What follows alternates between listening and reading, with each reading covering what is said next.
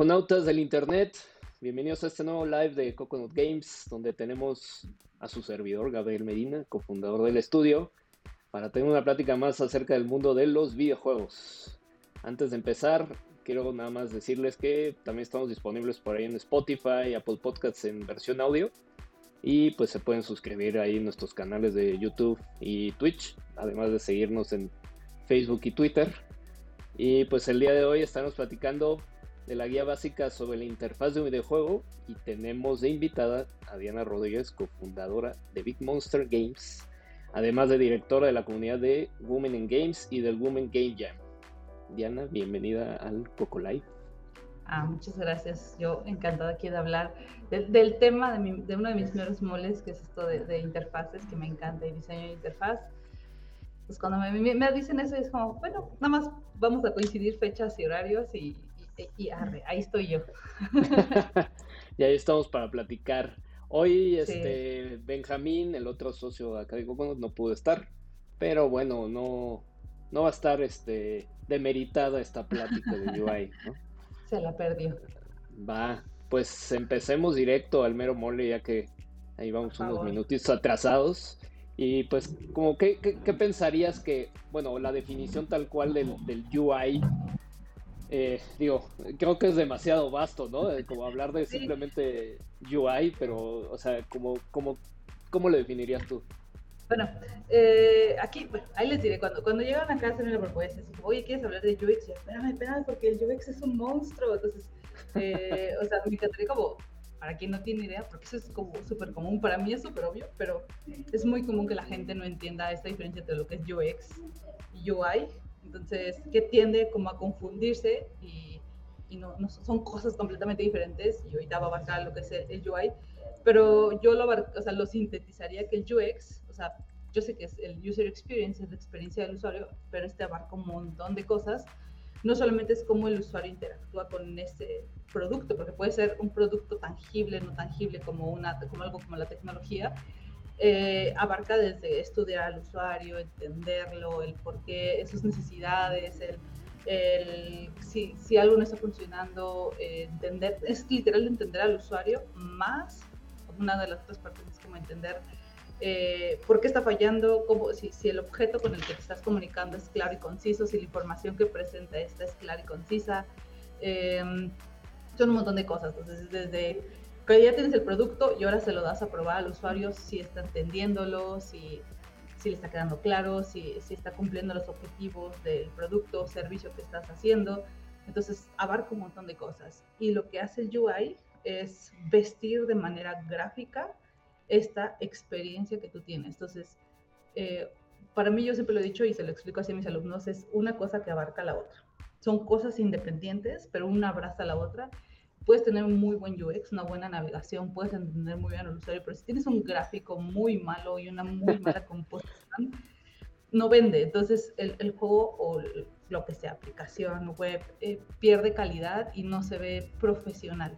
De hecho, por, ahí me acordé, perdón, por ahí me acordé del, de lo que pasó en los Oscars, ¿no? Que fue que por justamente un mal diseño dentro del UI de la tarjetita dijeron mal al, al ganador, ¿no? Sí, sí, sí, es común, o sea, de, de, que te encuentras anuncios en la calle y por una mala lectura, y hay un montón de memes de eso, de, de que lees una lectura mal y, y pierde todo el sentido, ¿no? Entonces tú puedes tener una experiencia de usuario increíble y pensaste increíble en el usuario, a lo mejor el producto sí cumple las necesidades del usuario, pero si gráficamente está mal estructurado, tienes una mala composición, pues arruinas la experiencia y viceversa.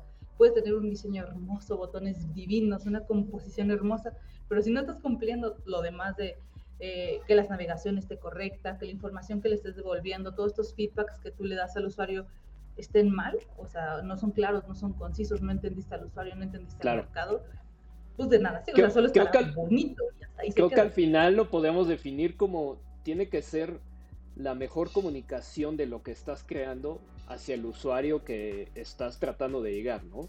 O sea, más allá del diseño bonito, porque el diseño puede ser muy subjetivo, ¿no? A algunos les gustan otras cosas, colores, etcétera, pero más bien tiene que comunicar lo que lo que tú como creador del producto quieres quieres este pues enseñarle al usuario, ¿no?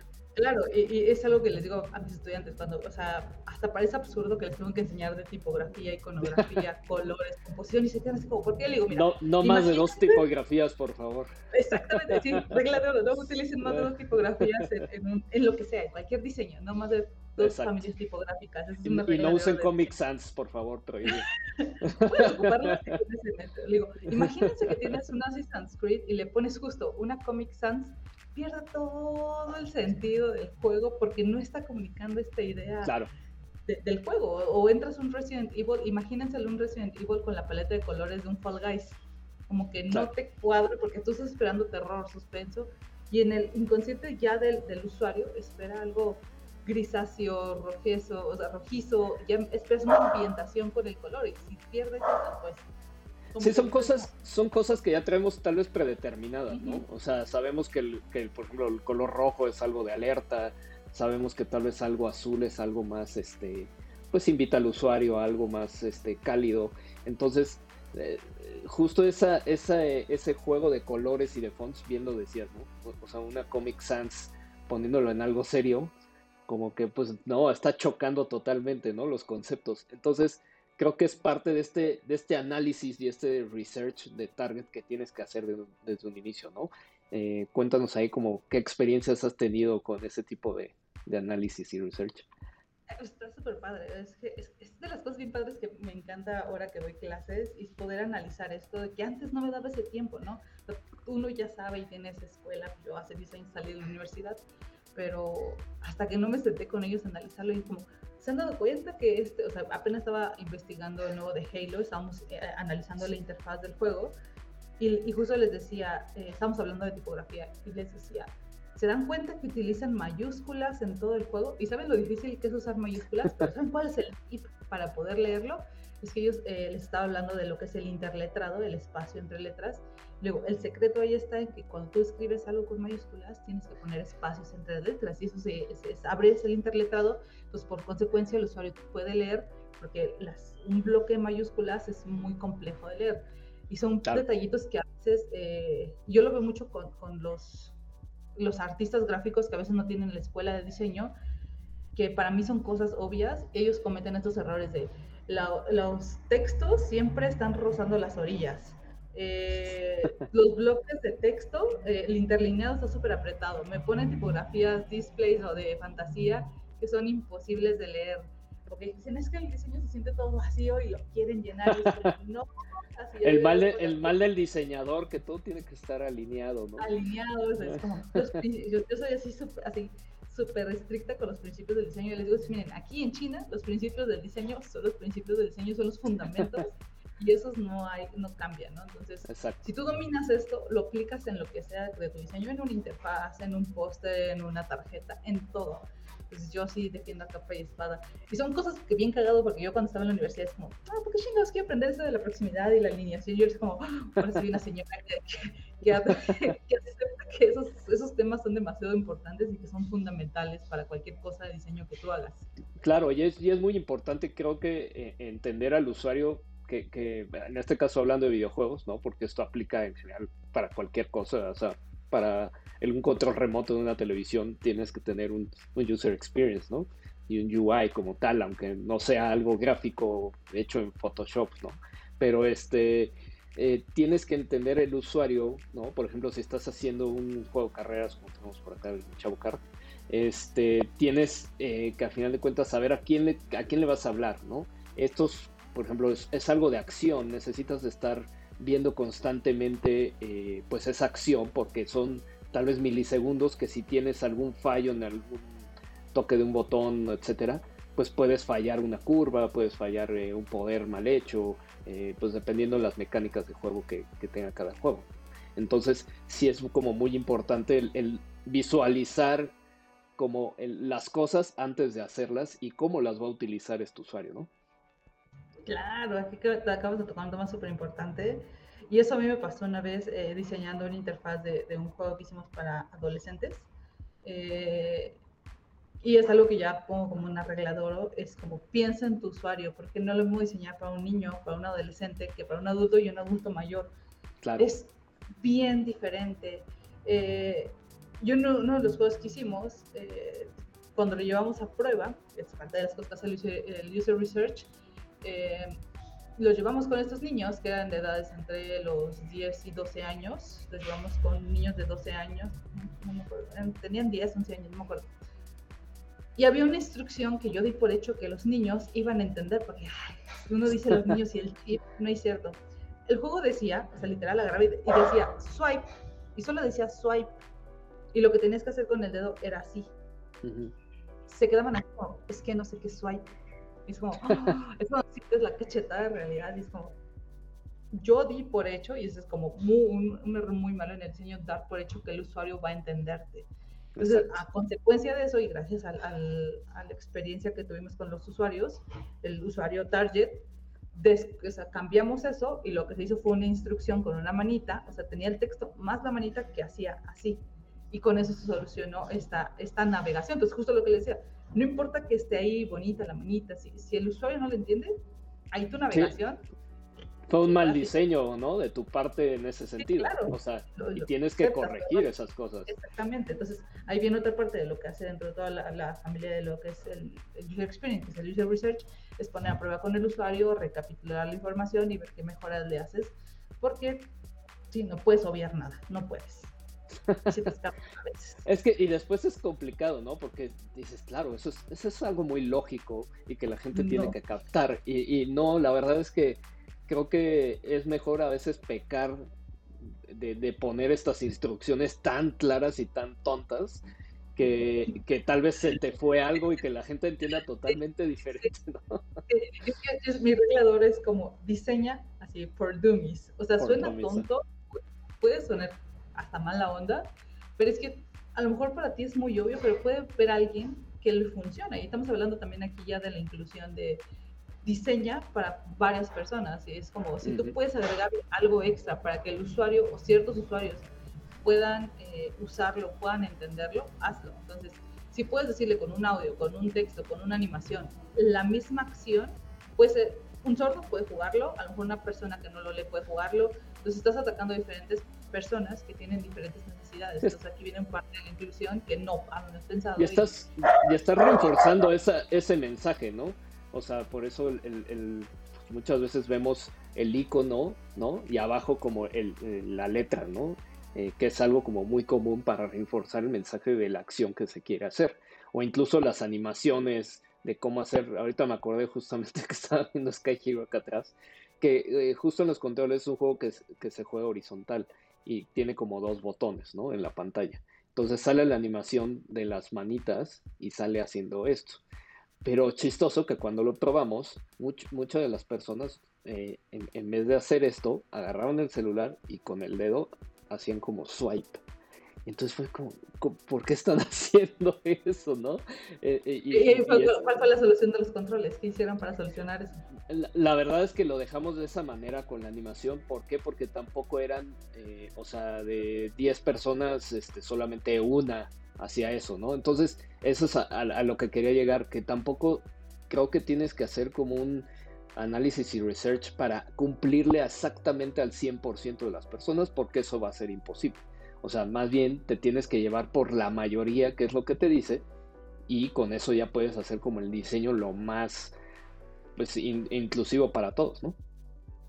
Claro, claro, y ahí viene con la capacidad de cuando haces tu testeo, es como, ok, si de los 10 que probaste, 9 se equivocaron, ese es un, bug, un error que tienes que solucionar, pero si uno de 10 mm, no lo captó, pues ya es un detalle, ya si quieres agregarlo y se convierte en tu lista de bucket list de cosas por hacer, pues habrá ese que quedará en última prioridad y probablemente no se realice porque tienes otros que sí, nueve personas no los tuvieron un problema y ese, tiene mayor prioridad que el que una sola persona no lo entendió y es forma parte del análisis cuando ya tienes este feedback con los usuarios.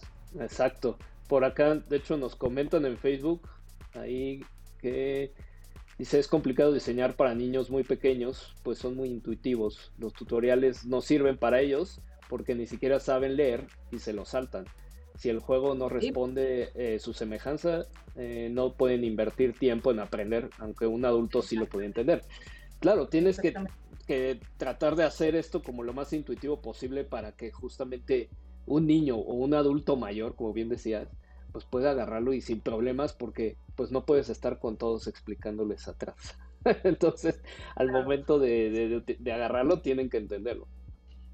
Sí, es, está bien interesante. Eh, justo estaba llegando a esa conclusión. Dije, es que los adultos mayores son como niños, porque sí. a su papá, a sus abuelos, que ya el teléfono así le hacen así porque ya no ven. Entonces, los botones, los botones tienen que ser grandes e intuitivos para ellos. Tienen que haber menos texto porque ya hay muchas personas que ya no, ya no tienen esta facilidad de ver.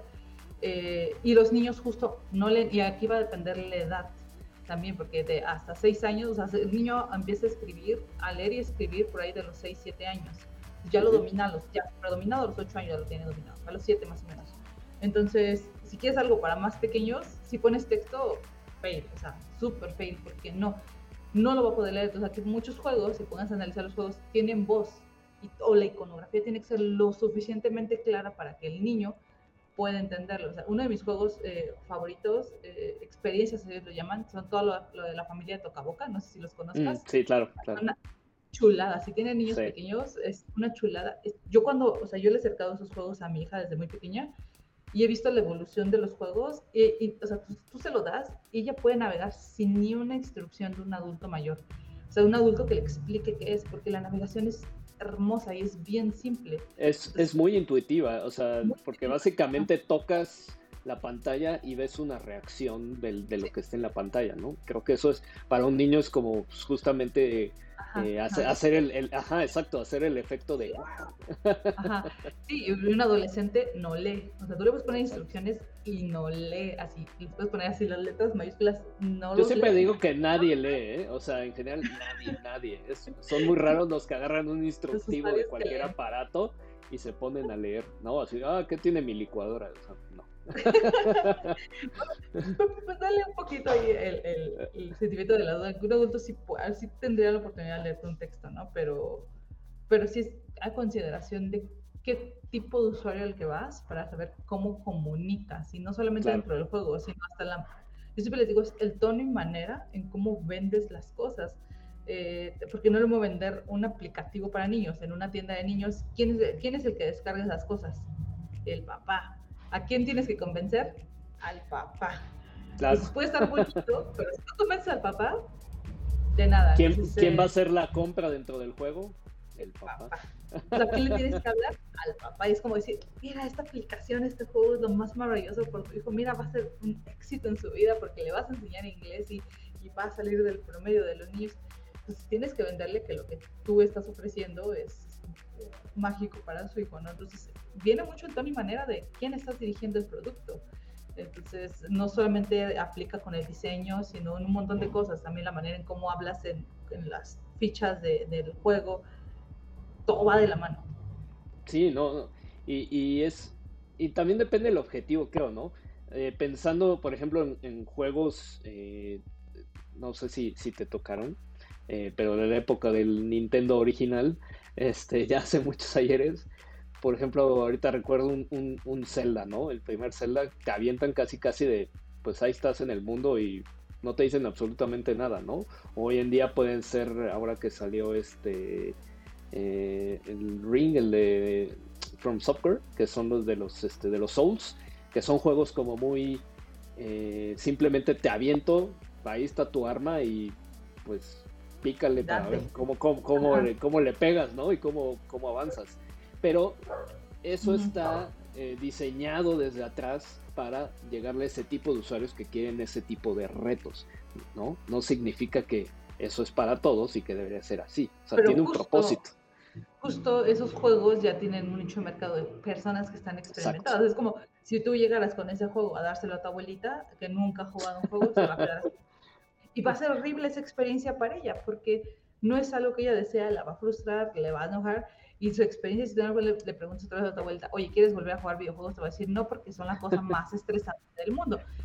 No. Entonces, ahí tienes que poner una experiencia que vaya de acuerdo a sus necesidades, a su experiencia. Entonces, acércale otro juego que ella sí le pueda gustar, porque puedes acercarle algo de Nintendo, puedes acercarle a lo mejor Just Dance, pero a lo mejor no le gusta bailar y también va a decir, pues yo para qué quiero bailar, mejor voy a un lugar a bailar, ¿no? Entonces va a depender también mucho del usuario, no nada más de la edad. Incluso el mismo juego en diferentes plataformas puede cambiar. O sea, ahorita me acordé de, un Mario Kart. Lo juegas en la versión de consola y no tiene como tal un tutorial. Simplemente te avienta y vas a correr y tú le picas un botón y ves cómo avanzas. Así, digo, te puedes meter al tutorial, los settings, bla, bla, bla, y, y, ves cómo se maneja, pero no es como algo que inmediatamente te lo ponen. En cambio, ves la versión de móviles, que claramente como va basado en un mercado más casual, pues sí desde un inicio te ponen toda una carrera con el tutorial eh, en acción, etcétera, etcétera. Entonces, el mismo juego como en dos entornos o plataformas diferentes, también tiene que hacer como ese cambio de comunicación. Claro, claro, y eso tiene que ver con el tipo de gente que lo va a consumir. O sea, un mobile es más accesible, a lo mejor alguien que nunca en la vida ha jugado Mario eh, lo va a jugar, porque usualmente son gratuitos y ya tú pagas dentro del juego. Entonces, hasta el, modelo de monetización es súper diferente. Entonces, cuando tú ya compras el cassette, el cartucho para tu consola, es porque tú ya sabes qué vas a adquirir, estás dispuesto, estás haciendo un pago, un, este, un único pago por ese juego, y entonces ya sabes a qué vas, ¿no? O sea, alguien que ya tiene la experiencia como para desembolsar ese dinero del juego, pero alguien de mobile, cuando es gratuito, eh, estás a una escala mayor donde probablemente el usuario nunca lo ha jugado, probablemente. Probablemente.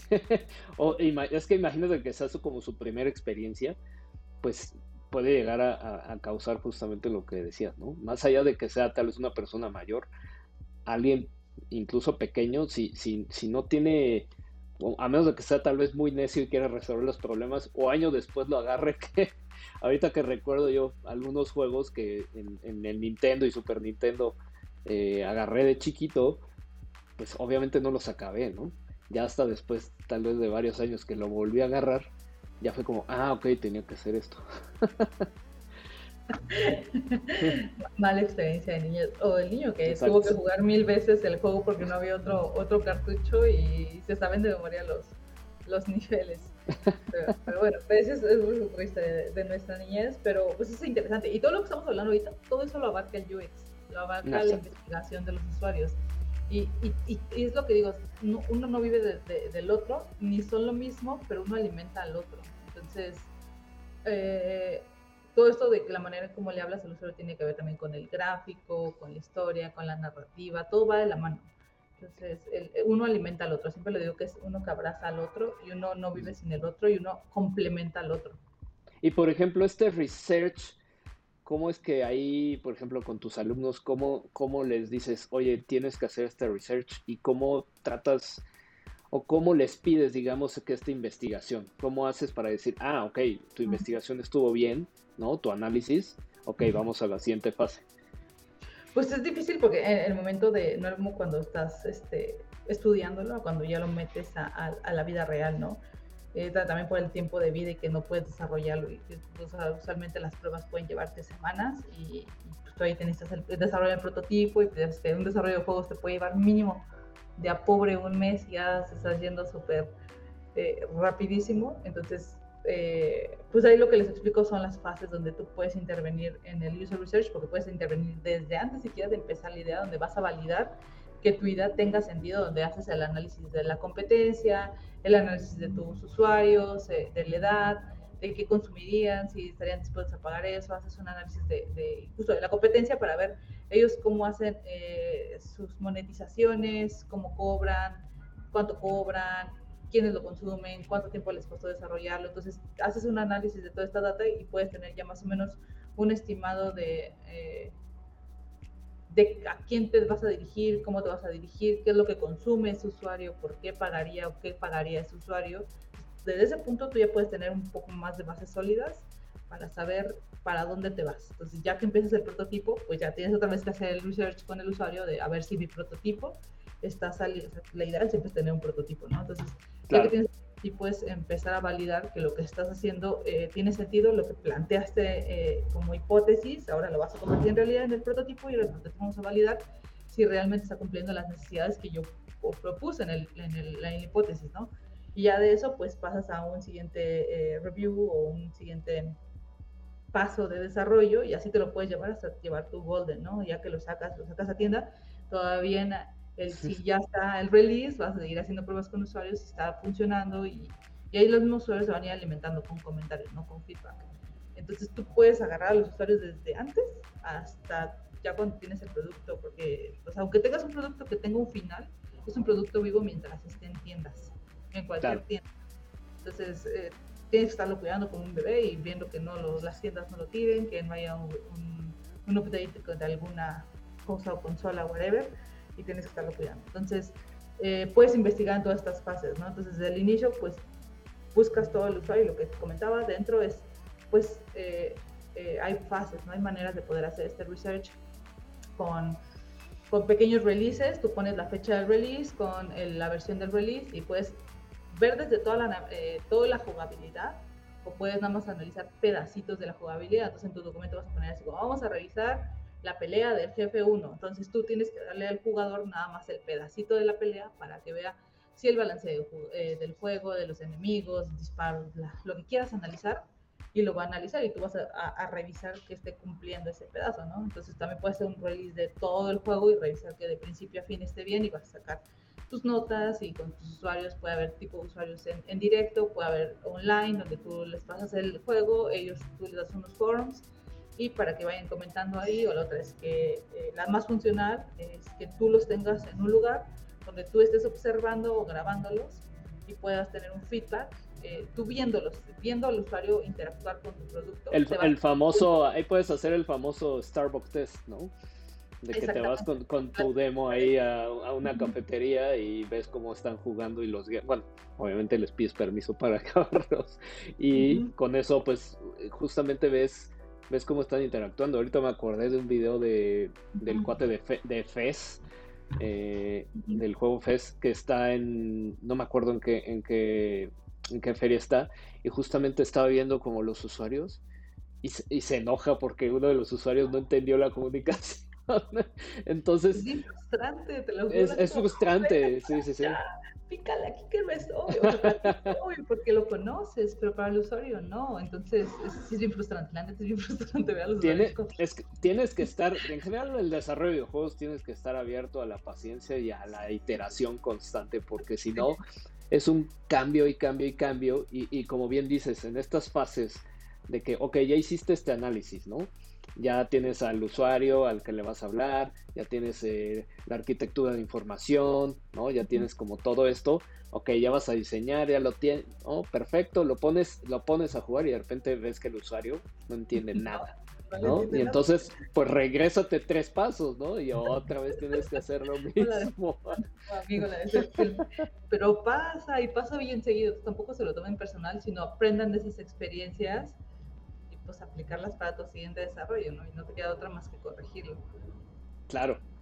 Sí, o sea, pero sí tienes que estar como en una apertura de, a fin de cuentas, estás, el juego lo estás diseñando para que estos usuarios lo juegue, no para que tú solito lo juegues. Para ti, sí, claro, ¿para qué? voy a meter mi propio dinero, ¿no? Entonces e, e, es, difícil, ¿no? Como tal vez salirte de, esa, de ese pensamiento que tú quieres plasmar, ¿no? A, voy, no, voy, tengo que pensar como el otro, como la otra persona para ver qué es lo que quiere y para, para ver qué es, qué comunicación es efectiva con ellos, ¿no? Exactamente. Hemos aprendido un montón de los hoy para que los escuchen. Y es como hasta los comentarios negativos, positivos, todos para escucharse y validarse. Entonces. Sí, sí, sí.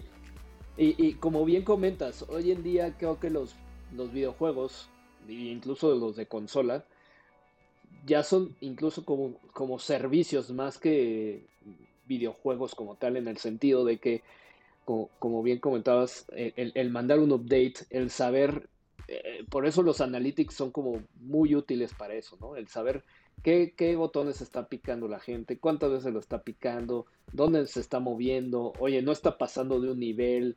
Todo eso es parte de esta experiencia de usuario que tienes que, pues, recabar esa data y, corregir en diferentes actualizaciones.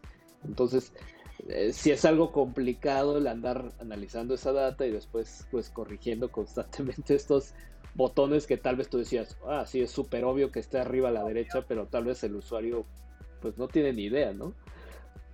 Súper, súper obvio. Pero pues es también saber hasta qué punto le prestas atención al, usuario. Digo, hay que prestarle atención, pero también hay que tener punto límite hasta donde, eh, vas a escuchar al usuario. También hay que saber detenerte y decir, ok, esto tiene prioridad, no tiene prioridad.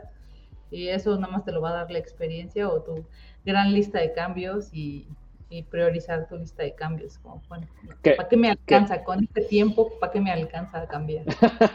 que puede llegar a ser como medio, o sea, que estos usuarios te estén metiendo pues justamente los comentarios de no, eso está bien y está mal.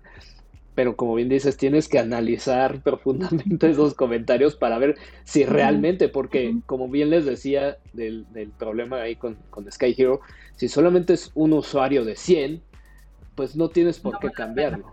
No vale la pena hacer todo esfuerzo. No vale la pena, o sea, eh, ahí es consideración de ponerlo en balance y es como, pues por uno no puedes cambiar mecánica, jugabilidad por, por, por uno. Entonces, así como, sorry, no puedes abarcar al 100% de los usuarios. Es, es imposible. por acá nos escribieron otra vez en Facebook. Dice, eh, yo me enfoco en la programación de videojuegos, pero luego he visto trabajos que piden diseño en UI y UX. ¿Qué temas debería revisar? Eh, ¿Recomiendan algún curso o un lugar para estudiar o, y aproximadamente cuánto tiempo llevaría prepararse para aplicar esos trabajos? Pues depende que, quieras especializarte. eh, hay, es como es muy amplio, eh, eh, o sea, es muy amplio especializarte en estas áreas, ¿no? Eh, hay, hay, unos videos que les recomiendo mucho de Riot, que se llama So Do You Want to Make Video Games?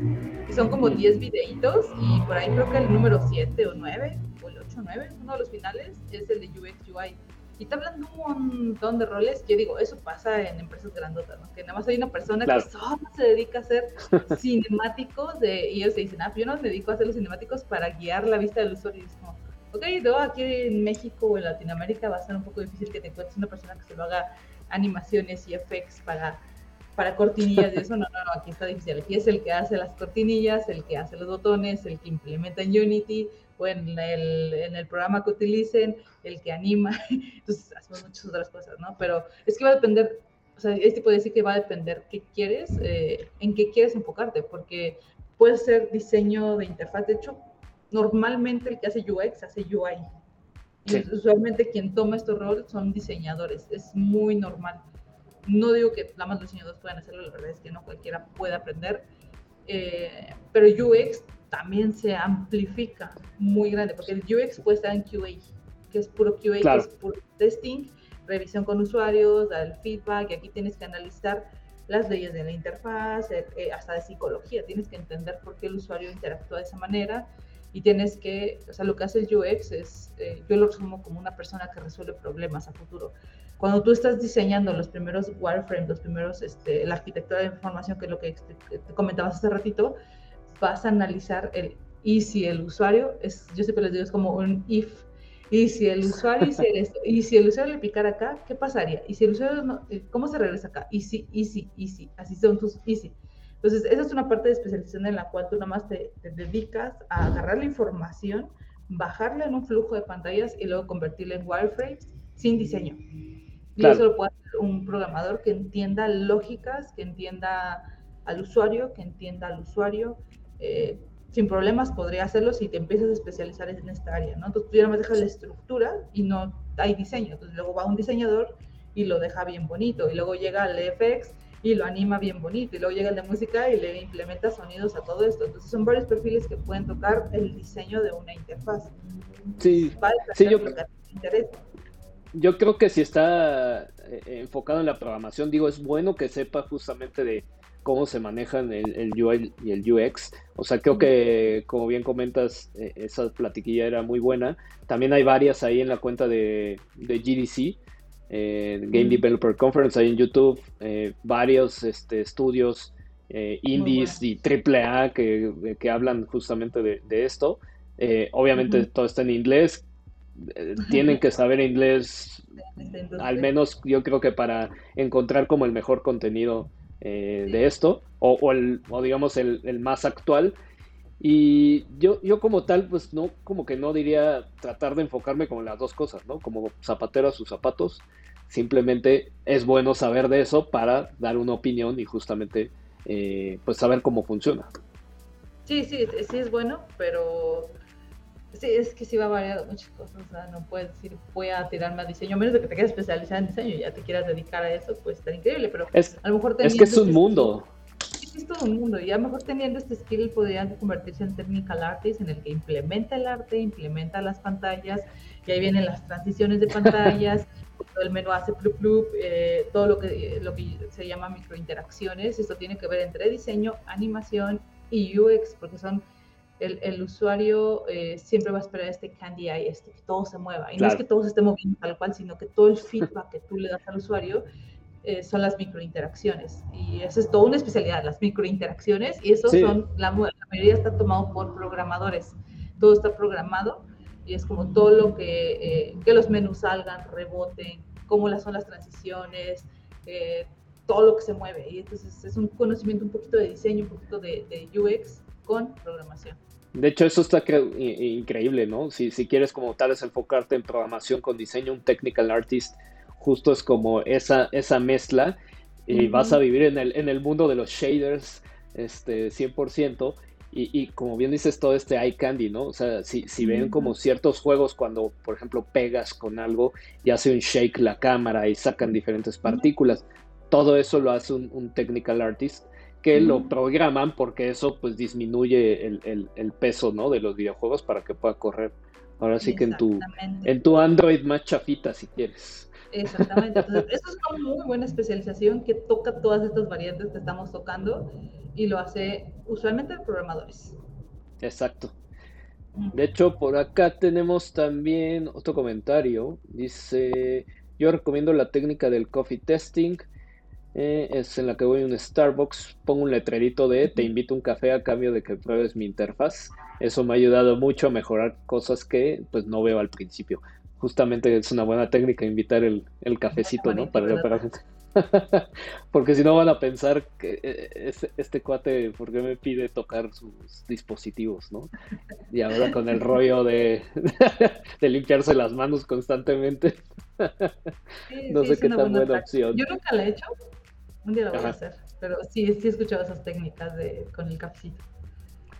Sí, y, bueno, esto también, eh, ya hiciste todo esto, ¿no? Eh, pero como bien decíamos, el, tema de las plataformas, el tema de eh, justamente el concepto de tu videojuego y todo este diseño visual tiene que estar, tiene que estar englobado, ¿no? Tiene que estar con estos con estos pensamientos predeterminados que ya tenemos los seres humanos, ¿no? O sea, sabemos que, una calaquita es de muerte, sabemos que algo, algo rosita es de como de niñas, eh, o algo más como, ¿sabes? Este eh, cute, ¿no? Entonces, si no tiene como esos elementos, como bien dicen, cuando diseñas bien, nadie lo nota, pero cuando diseñas mal, todo el mundo lo nota. Eso lo chequé en una plática de, de GBC súper buena que me quedó grabada esa frase que decía el, UI is like a ninja. Que justo decía, cuando, cuando nadie, o sea, y cumplió su función cuando nadie lo vio. Exactamente. Ahí es cuando hiciste un, buen trabajo. Muy buen trabajo. Y nadie eh, le da ese como valor al UI. Es como nadie habla de UI, hablan de otras cosas, los personajes y el environment y todo es bello pero si no comunica lo que debe comunicar con la experiencia del usuario y con la interfaz, tu juego así puede perder un montón de, peso tu juego.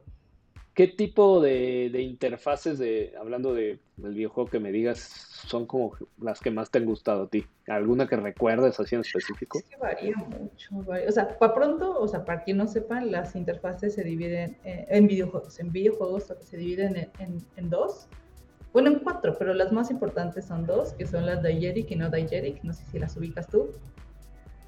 Sí, sí, sí. bueno, para quien no sepa, eh, las Diegetic eh, son aquellas eh, donde tú interactúas con el menú del juego. Haz de cuenta que es el personaje que le hace así y está checando el celular y la cámara enfoca acá y es como el menú está acá. Entonces, tú tú interactúas con lo que tu personaje interactúa, no es como un menú encima de, sino que es interacción más inmersiva. usualmente esto se da en los juegos 3D. Pues uno de los mejores ejemplos es Dead Space, que está precioso y chulísimo porque yo nunca jugado el juego, pero me he puesto a analizar ese juego hermoso porque el, el, el, personaje principal, tú siempre lo ves de espaldas, entonces tú vas a ver una tirita en su traje en la parte de atrás y te va a decir el podercito y te va a decir la sangre y va a ir llenándose y vaciándose de acuerdo a eso. Y no hay nada en la pantalla, la pantalla es limpia. Y, por ahí hay un video súper hermoso que la verdad ni me acuerdo del video, pero ahí lo, yo ya lo tengo en mis favoritos, donde una persona se pone a cambiarle todos los menús, el cambia el menú a diegetic a no diegetic y quita todos los elementos que están dentro del juego y los pone dentro de la pantalla. Entonces cambia completamente el juego, ¿no? Entonces, ese es un diegetic y el no diegetic es este, son todos los elementos que normalmente son conocidos como el food que están dentro del juego que tenemos las vidas por acá, que, la barrita de poder por acá y que no sé qué tanto por acá. Esos son los botones que usualmente están dentro de la pantalla y te están dando información, que es este, vital para el usuario, siempre tienes que darle una información para que el usuario pueda tomar decisiones. Esto forma parte de las leyes del, de la interfaz, que siempre tienes que devolverle de una u otra manera información al usuario para que él pueda tomar decisiones. Entonces está la novedad Jerick. Entonces también dentro, estas son como de las más importantes con las cuales el usuario interactúa. También está la meta, eh, que estas son, esta es más información FX que tú le das al usuario, como cuando te están atacando y la pantalla se pone roja o vibra o se cristaliza la pantalla porque hace frío, estos usualmente son más effects y que te está dando información de manera gráfica sin decirte nada y te está diciendo como te están atacando, estás muriendo, eh, y usualmente va acompañado de animación, movimientos de cámara. De velo, velo, velo, velo. Ajá, pero esa es la información. Entonces, eso se le llama eh, meta y está el special, que es una combinación entre el meta y el diegetic, que son como alitos de luz que vas dejando, que no le dices al usuario como tal cual, hazlo, pero te da tips y sugerencias de que haga algo, siga algo. Entonces está dentro del juego, pero son eh, como sutiles estas sugerencias. Entonces, las últimas dos no siempre ocurre y no todos los juegos son. Em, los puedes ocupar, pero las otras dos, o es de o no de no hay de otra, ¿no? Entonces, eh, esas son como las clasificaciones. Entonces, ya va a depender del juego, el tipo de interfaz que tengas. Eh, fíjate que el año pasado, sí, ya fue el año pasado, jugó un juego que ya es. No sé qué año fue, pero yo sé que ya no fue del año pasado, ya tiene varios años, que se llama There is no game chula de juego con la interfaz, pero chula porque juegas la interfaz son tus herramientas de juego. Tienes que destruir la interfaz. Es como tú encontrarías una interfaz de un juego y tienes que ir agarrando los elementos de la interfaz, así como el, mapita, lo tienes que agarrar para interactuar con él. A mí me voló la cabeza ese juego. A mí me voló la cabeza. Yo amo los juegos de pozo y ese juego me encantó. Se lo recomiendo así 10 de 10. Se llama There is no game es divertidísimo el juego, se los juro, divertidísimo. Y me encantó porque estaba rompiendo con la cuarta pared del, del, interfaz. Y son juegos que para mí son increíbles en cuanto a interfaz. También hay juegos eh, que no tienen nada, absolutamente nada. Solo sonido. Y, o a lo mejor una manita que te va guiando o cositas así y no te dicen nada.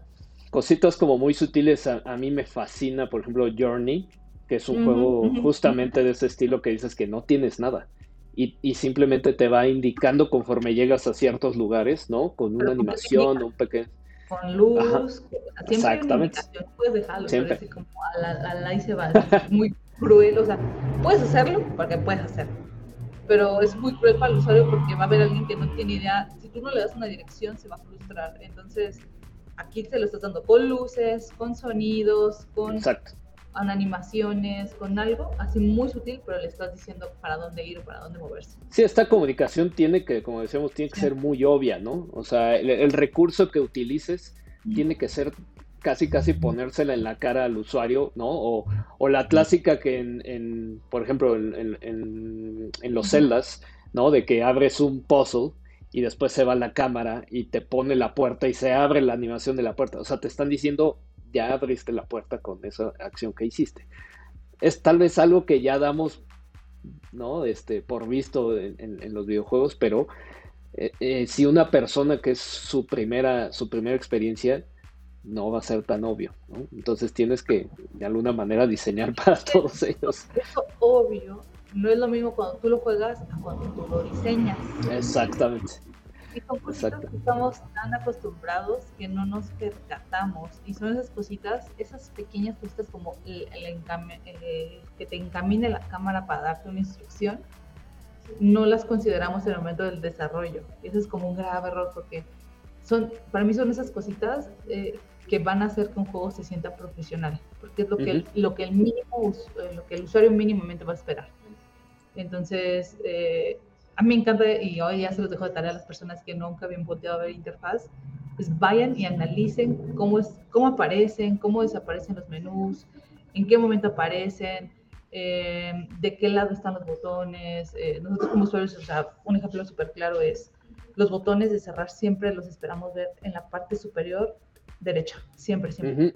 Correcto. Así que me uno que se llama For the King, el en la página lo jugué, donde el botón estaba del otro lado y te juro me tomó segundos, pero fue como me sacó. es, que el simple, el simple hecho de hacer, ¿no? De, de, ah. de, hacer los ojos hacia el otro lado, como que muchas veces, pues está con este rollo del, ¿no? De, del, círculo, este, para, para ver hacia dónde pones la atención, ¿no? Sí, claro, y es como, ¿para dónde? O sea, rompes con esta eh, normalidad del usuario de va a esperar que el botón esté ahí, o si le doy clic va a cerrar, y cuando no pasa eso es como, achirrian estos, ¿cuál es? algo, algo está mal. Algo está raro, sí. Entonces, eh, son cositas que no prestamos atención. No es que no prestamos atención, sino que no las consideramos al momento del desarrollo. Es que ya son muy automáticas, ¿no? Por el, por el simple hecho de, de haber, eh, o sea, sí, entre comillas, automáticas me refiero a que tal vez ya traes un, un uso de interfaz desde los teléfonos, desde las computadoras, desde los noventas, y entonces como que traen la misma estructura ahora con, con pues, las consolas, eh, los teléfonos eh, móviles, etcétera, y como que te cambian algo y es como, wait, ¿no? Así como algo está pasando aquí raro, porque ya nos estamos acostumbrados a que ya nos pongan como ciertas cosas, ¿no? Que no digo que, que, no sea malo, porque esto se llaman gestos. Eh, y yo les digo a mis estudiantes, ¿Se dan cuenta que hace 10 años esta acción en el teléfono, qué significa? Esto, que hagas doble tapa la pantalla. Pues que como despertarlo, ¿no? No, no, no, no, cuando tú estás viendo algo en Instagram y le haces así, ¿qué es? Ah, el like. Doble tapa. Este gesto no existía en nuestra vida hace unos años. Fue algo que se implementó y que ya la mayoría de las aplicaciones o juegos lo tienen, que si tú le das doble clic, es un like. Y piensen que estos gestos, ahí no sabré decirte quién fue quien lo inventó, ahí estaré mintiéndoles quién lo inventó, pero es un gesto que se implementó y se normalizó. Igualmente, eh, otro que sí les voy a poner el ejemplo es con Tinder, el de izquierda a derecha. Son gestos que no existían. El swipe de me gusta, no me gusta, un lado hacia el otro. Y ya he visto juegos con esa mecánica. Este, hay un juego de tarjetitas que está en Steam que tú haces así, y vas tomando decisiones de izquierda a derecha. Y son gestos que no existían hasta que hay alguien que llega y los mete y se impone y enseñas al usuario a, acostumbrarse a esos gestos. Entonces no es que esté mal, pero tienes, si vas a enseñarle un nuevo gesto al usuario, tienes que enseñarle y tú tienes ese poder divino de enseñarse y después puede que ese gesto eh, se acostumbre todo el mundo y termine usándolo en muchos Bueno, incluso como bien dices, Tinder tiene un tutorial, ¿no? Cuando entras para enseñarte derecha e izquierda. O sea, Diego, es algo que ya se popularizó por el hecho de que ya muchas personas lo utilizan, ¿no? O ahora incluso está el, el que le pegas justamente dos veces atrás al teléfono, que ya hace otro tipo de, de, de, gestos. De, gestos del hardware. ¿No? acostumbras al usuario a hacer esas cosas y, y ya después el se vuelve una normalidad para ellos. Pero cuando tú diseñas, no, es tu, o sea, no, no piensas en esos detalles de tu normalidad, porque son obvios, pero no son obvios cuando desarrollas. O incluso ahora eh, con el Switch, pues todo el mundo espera que, que, ya tenga un swipe, ¿no? Ya, ya, es, ya es una pantalla, pues ya todas las pantallas deben de tener el swipe. Exacto, y el double tap que, que, comentas. Entonces, son, son, son, cosas que ya están dentro de nuestro sistema porque las llevamos repitiendo constantemente día a día, que es algo como ya muy automático, pero al momento que no están es como, ¿what? ¿No? Te, te saca de onda. Y ahí está el mal diseño. no es que esté malo, pero hace que se sienta más profesional cuando lo consideras y lo implementas. Porque no es que esté mal, porque a lo mejor todo está bien, pero son detalles que le van sumando a a tu juego, a tu experiencia, a tu aplicación, lo que sea que estés haciendo. A menos de que sea también, tiene que ser tu intención, ¿no? O sea, tiene que estar diseñado para para algo, no nada más el ponerlo por poner o quitarlo por quitar. Eh, tiene que tener un objetivo, creo, para, pues, para que lo implementes de alguna manera. Exactamente. Pero mira, qué bello. Yo, a mí me encanta hablar de estas cosas. Porque es como, me encanta cuando la gente es como, ah, no me había puesto a pensar en eso. Ahora voy a poner a analizar y es como, oh, lo que he cometido. A, mí, a mí, por ejemplo, me gustan, me gustan mucho los, los RPGs, que es un género como muy complicado. Tienes demasiada información, ¿no? Tienes este, las, las armas, tienes este, los stats, tienes este, ropita, tienes un montón de información. un montón de información, que si no sabes comunicarlo bien y llevarlo manita a manita, este, paso a paso, perdón, este, pues es complicado que, que, el, que el usuario te vaya a entender y pues simplemente se pierda. Exactamente, exactamente, pero qué bonito. Yo qué bonito hablar de esto. Yo estoy toda feliz, qué bonito. Sí. Muy bien, Diana, pues ya llevamos una horita ya se pasó este rapidito esto. Sí, Déjame checar si hay algún otro comentario por acá. Algo de lo que habías platicado, de lo que vamos a platicar. Creo que ya no nos han hecho más comentarios. Pues bueno, simplemente platicar qué conclusiones o qué, qué tips puedes dar tal vez a, a, las personas ahí que nos están viendo para, pues, tanto justamente tales programadores que quieran entender más de, de, esto, eh, o alguien que quiera entrarle de lleno, eh, pues, como, ¿qué, ¿qué les recomendarías hacer? Creo, que el primero sería que si le echen una mirada a todo lo que trae el GDC Bow. De hecho, ya tienen su especialidad solamente de UX. Tienen eh, como sus paneles exclusivos de solo eso y bla una de las mayores exponentes ahorita es Celia Hodent, que fue la que hizo toda la experiencia de usuario de este, este juego de, de, disparos, este, Fortnite. Eh, entonces, de hecho, hay varias de, de pláticas de Celia Hodent ahí en GDC Vault. Entonces, de hecho, están muy básicas sus pláticas. Ella tiene un libro y de sus pláticas abarcan eso del libro. Entonces, van a hablar acerca de la percepción, de cómo el usuario interpreta la información, qué es lo que espera mínimo y está bastante interesante como para iniciar. Les recomiendo muchas pláticas de Celia Hodent.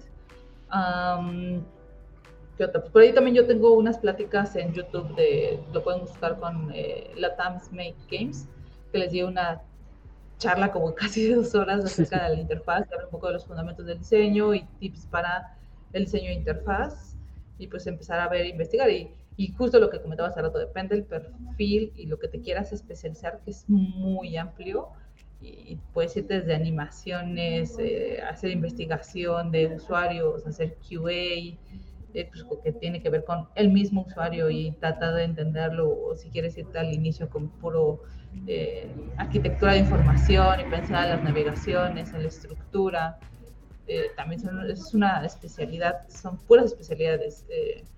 y realmente hay muy pocas especialidades en videojuego, pero mientras tú tengas las bases de de UX o UI, UX más que nada enfocado a, usualmente lo enfocan a, web o a em, aplicaciones, no está tan alejado de lo que hace videojuegos. Lo que sí es que te va a decir alguien que hace UX, cuando tú dices, ah, pues a mí me gusta el UX de videojuegos, te dicen, ay, qué padre, porque sí hay cosas más estructuradas y más cuadradas para cuando diseñas para un banco, para, sobre todo para un banco, que no puedes pasarte de ciertas y a veces en videojuegos y nos pasamos un poquito de la raíz. Tenemos más permitido hacer más cosas. Entonces, claro. si entiendes la estructura base, pues ya, aplicarlo a videojuegos, pues es, es una cosa más fácil, ¿no?